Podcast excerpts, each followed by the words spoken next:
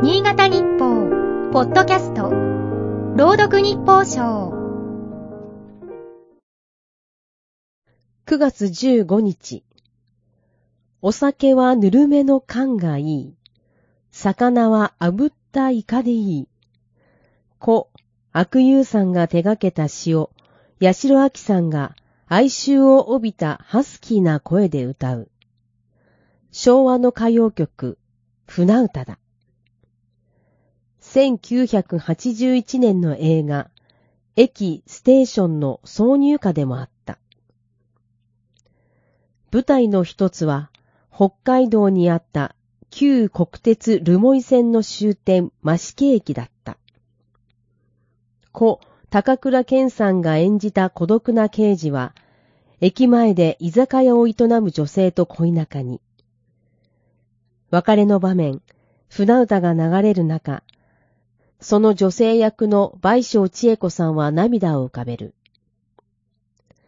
刑事は最終列車に乗り込む。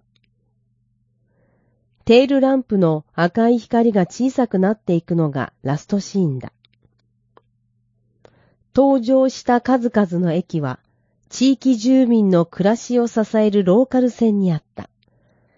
しかし、87年に国鉄を引き継いだ JR 各社は、利用者数減を理由に多くの鉄路を廃止してきた。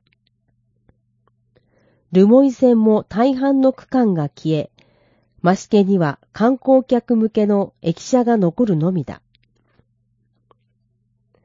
JR 各社は新型ウイルス化で経営が悪化した影響も挙げ、従来通りの運行が難しい鉄路が増えたと強調する。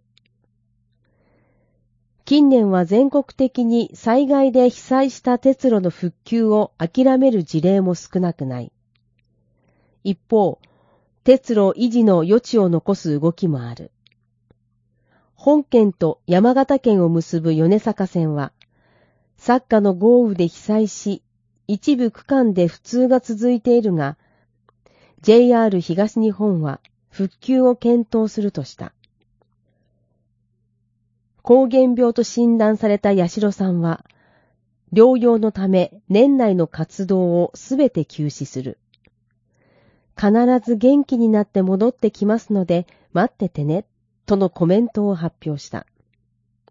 あの歌声と米坂線の列車が元気に戻ってくる日を待ちたい。